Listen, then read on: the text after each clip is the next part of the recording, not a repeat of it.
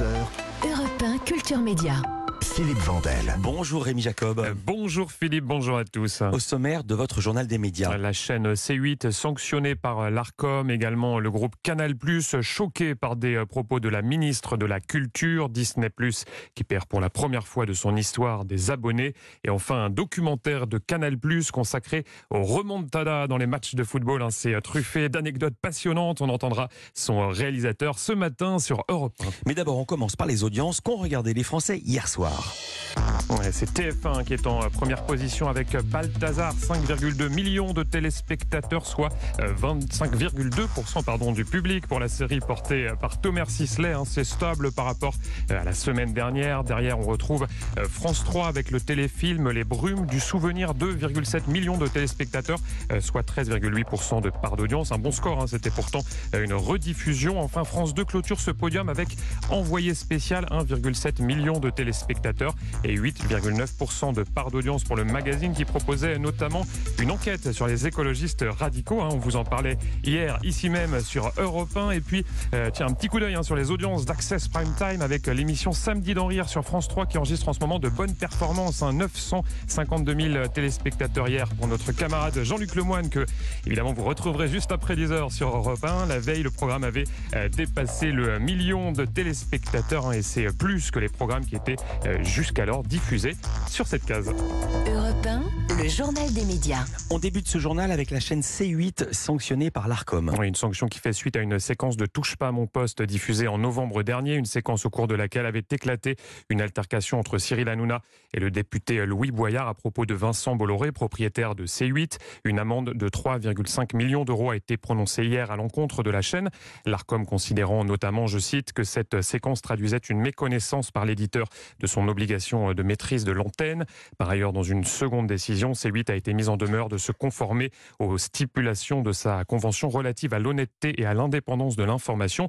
L'ARCOM estimant, ce sont les termes du communiqué, que l'invité avait été explicitement empêché d'exprimer en plateau un point de vue critique à l'égard d'un actionnaire du groupe Canal+, auquel appartient le service de télévision C8. Fin de citation. Le groupe Canal Plus a réagi dans la foulée à cette décision. Il déplore cette décision qui, selon lui, ne tient en rien compte du comportement de Louis Boyard sur le plateau de Touche pas mon Il indique également qu'il mettra en œuvre les voies de recours possibles dans les plus brefs délais. Et puis hier, le groupe Canal Plus a également réagi à des propos tenus par la ministre de la Culture, Rima Abdul Malak. Nous avons été profondément choqués, c'est ce qu'on peut lire dans le communiqué de presse publié hier après-midi par le groupe Canal+. Le matin même, dans un entretien accordé à Léa Salamé et Nicolas Demorand, la ministre avait longuement évoqué euh, le sort des chaînes C8 et CNews, interrogée notamment sur le renouvellement de leur fréquence en 2025. Elle avait répondu, je cite, qu'il y a des obligations à respecter et que euh, l'ARCOM devra vérifier qu'elles l'ont bien été pour ensuite, dit-elle, évaluer si la reconduction de ces fréquences est justifiée ou pas. Pour le groupe Canal+, la ministre prend parti, sort de sa réserve et ne respecte pas l'indépendance de notre régulateur sectoriel. Elle porte non seulement atteinte à la crédibilité et à la probité de nos chaînes, estime-t-il, mais critique aussi le travail de nos équipes et suscite l'inquiétude en menaçant la pérennité de leur activité professionnelle.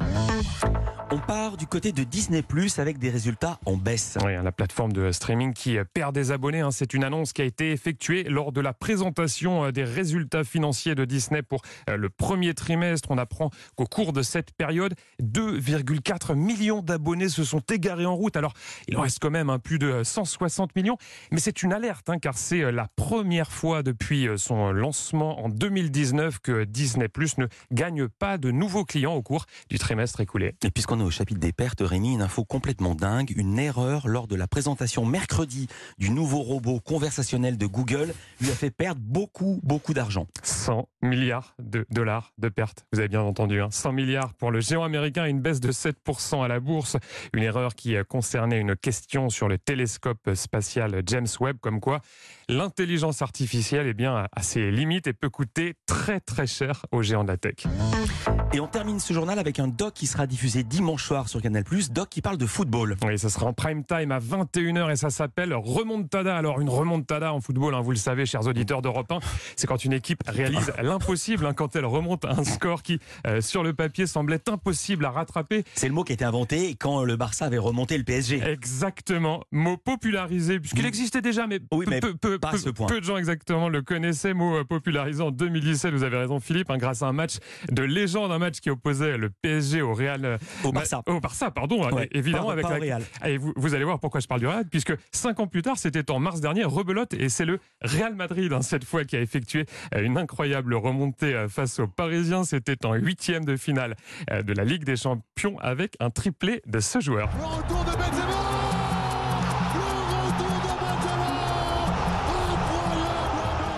Karim Benzema, hein, qui est l'un des témoins phares de ce euh, documentaire, il explique notamment ce qu'il s'est euh, passé dans sa tête ce jour-là.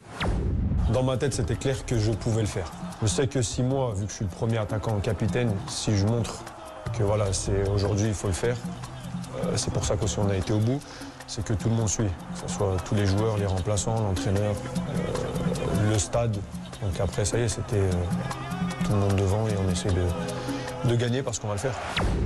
Alors j'ai euh, demandé au réalisateur de ce euh, documentaire, Stéphane Basset, pourquoi il s'était intéressé à ce thème de la remontada. Voici sa réponse.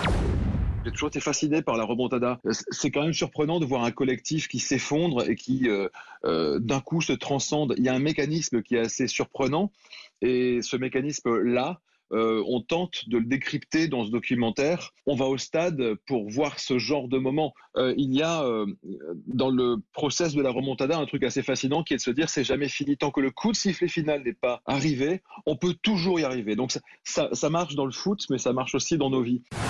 Stéphane Basset, euh, il a raison au micro d'Europe 1 Culture Média et ce euh, documentaire est donc à retrouver euh, dimanche soir, c'est à 21h et c'est sur Canal+. Merci beaucoup Rémi Jacob. À lundi pour un nouveau journal des médias. À lundi. Bon week-end Rémi. Merci.